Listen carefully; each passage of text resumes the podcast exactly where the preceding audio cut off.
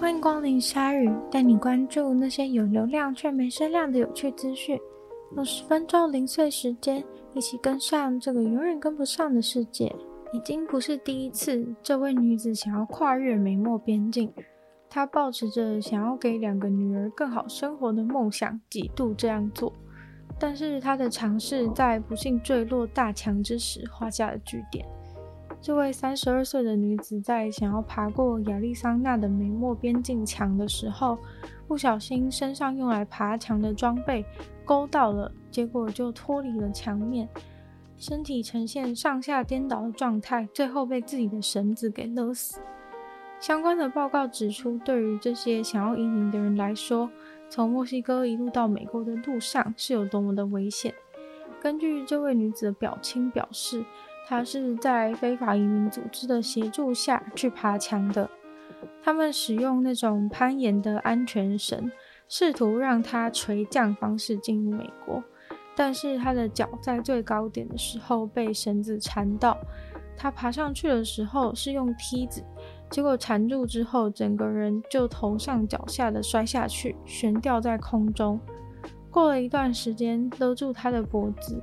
就让他慢慢窒息断气了。边境巡逻员是在墨西哥的紧急救难人员通知以后才到达。通报的时候是说有个女人卡在墙上，但送到亚利桑那的医院的时候，马上就被宣告死亡了。根据统计，自从1998年以来，有7000个人都死在跨越美墨边境的时候，而2020年更是创下了史上。非法跨越边境时死最多人的记录，总共在边境发现了两百二十七个非法移民的尸体。这个月初也有另一位男子在德州那边的墙坠落而死。这次死掉的女子分别有一个一岁和九岁的女儿。这位女子心中一直怀抱着美国梦，觉得好像只要去了对面，女儿们就可以过上更好的生活。但是他的亲戚始终认为这个风险太高，曾经阻止他，也告诉他去了也不一定会幸福。结果还真的还没到就已经出事了。他悬吊在空中的时候，非法移民组织的人也有曾经努力想要把他弄下来。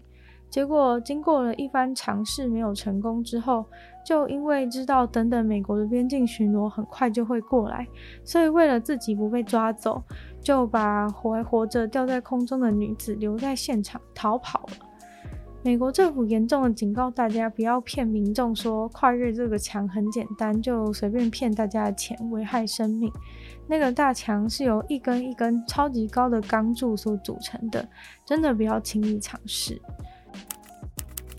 受到气候变迁影响的不只有生物，世界上一些重要的古迹也正在被摧毁。像是最近引起了关注的是伊拉克的建筑物，因为吹拂的风沙当中盐分含量明显变高了，导致当地土制砖头的古迹一点一点的被侵蚀。如果是遇到沙尘暴的话，那破坏的就更严重了。伊拉克一直被称为是文明的摇篮，农业就是在那里诞生的。那里有世界上最古老的城市之一，像是苏美人所居住的地方。伊拉克的境内就有几万个从旧石器时代到伊斯兰时代的古迹。观察有受到严重破坏的，像是巴比伦的遗址，也许再这样子侵蚀下去，有一天就会消失。鼎鼎大名的美索不达米亚平原，位于伊拉克的两条河流中间。其实，像美索不达米亚平原就富含了盐分，这是自然状态下土地和地下水中本来就蕴藏的。在古籍当中就有记载，有一种职业是专门去采集盐，还有形容如何在很多食物中使用盐分来延长食物的保存期限，或是把盐用在健康医疗上，还有仪式祭典中。甚至苏美人有句俗语，直接说生活必要的东西就是面包和盐。虽然盐对苏美人而言非常的重要，有时候也对考古学家的研究有帮助，但是盐这个东西它也可以破坏力十足。这些文明算是成也盐巴，败也盐巴。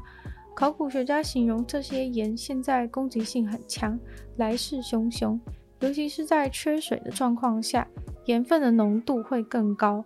土耳其和伊朗在上游盖了水坝，就害伊拉克缺水，农业发展也受到影响。伊拉克的河流大概从九零年代就开始越来越咸，水源的品质也逐年的下降。在二零一八年的时候，半咸水害了十万人被送医。除了盐分的问题以外，伊拉克还面临炎热和干旱。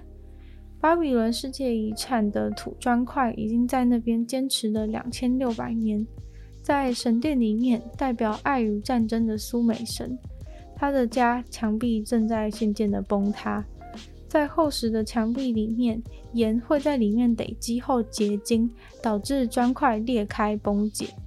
另一个快支撑不住的是沙马莱塔，那是一个螺旋状的塔。每次沙尘暴来袭的时候，它就一点一点的被侵蚀，大家现在也只能眼睁睁的看着那座塔越来越瘦。煎饺虽然是中华料理，但是日本人非常喜欢吃煎饺，对煎饺大概也比多数的台湾人还要讲究，而且他们特别喜欢把煎饺全部都连在一起煎，还喜欢在平底锅里面用不同的排列方式。但是这样子有一个问题，就是他们希望煎起来的时候是连在一起的，但是要夹来吃的时候又希望它能够完美的分离，不要破掉。老实说，我个人觉得这样真的是太为难煎饺了。但是他们对煎饺的执着，就是到了必须研究出怎么样才可以完美分离的地步。尤其是有一种特殊的尖角阵型，是在中间摆三个尖角。外围再摆一整圈的尖角，这样子煎起来就会是一个漂亮的花的形状，全部缠起来一起放到盘子上，真的是还蛮好看的。这个尖角阵型叫做冰花，他们就决定用这个阵型来去做完美分离的实验，分别使用了芝麻油、醋还有热水，在下锅的时候倒下去，看看哪一个可以成功拯救一夹就会破皮的煎饺。结果最后胜出的竟然是醋，二十四个煎饺里面只有一个破掉。原本以为会是油，但结果竟然是醋。这其中的原理是因为煎饺皮是面粉，里面含有麸质，麸质在加热碰到水就会变得像浆糊一样粘住，但是加醋的话呢，就可以有效的降低它的粘度。而经过加热以后，醋的酸味也会消失，所以不会影响煎饺的味道。下次大家可以自己试试看。华丽的蛋糕可能是很多少女的梦想，但在这些少女完成心愿以前，就被两只熊猫给抢先了。两只母女熊猫是住在美国动物园的熊猫，妈妈叫做美香，小孩叫做小奇迹。这次会有这个好吃又好看的蛋糕，是为了庆祝美国和中国政府所做的熊猫交换协议五十周年。那个蛋糕是用冷冻果汁、地瓜和红萝卜所做成的，外观非常的缤纷可爱，还写着大大的五十，庆祝五十周年。小奇迹的爸爸熊猫虽然也在这个动物园里面，但是并没有一起前来一同庆祝。爸爸就在旁边默默地吃竹子，主要原因是因为熊猫在野外本来就是独居的，熊猫爸爸通常一辈子都不会看到自己的小孩，所以也不会去跟自己的小孩亲近。但动物园园方还是帮他准备了一份类似成分的蛋糕。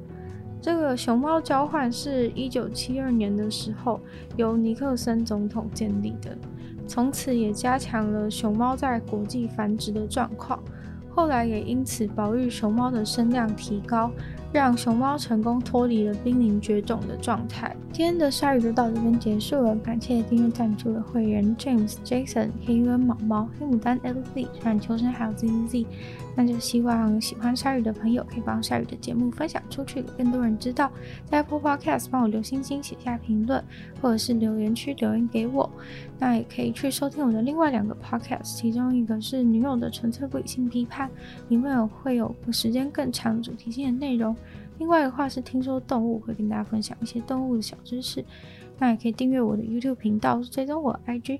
那就希望鲨鱼可以继续在每周二、四、六跟大家相见。那我们就下次见喽，拜拜。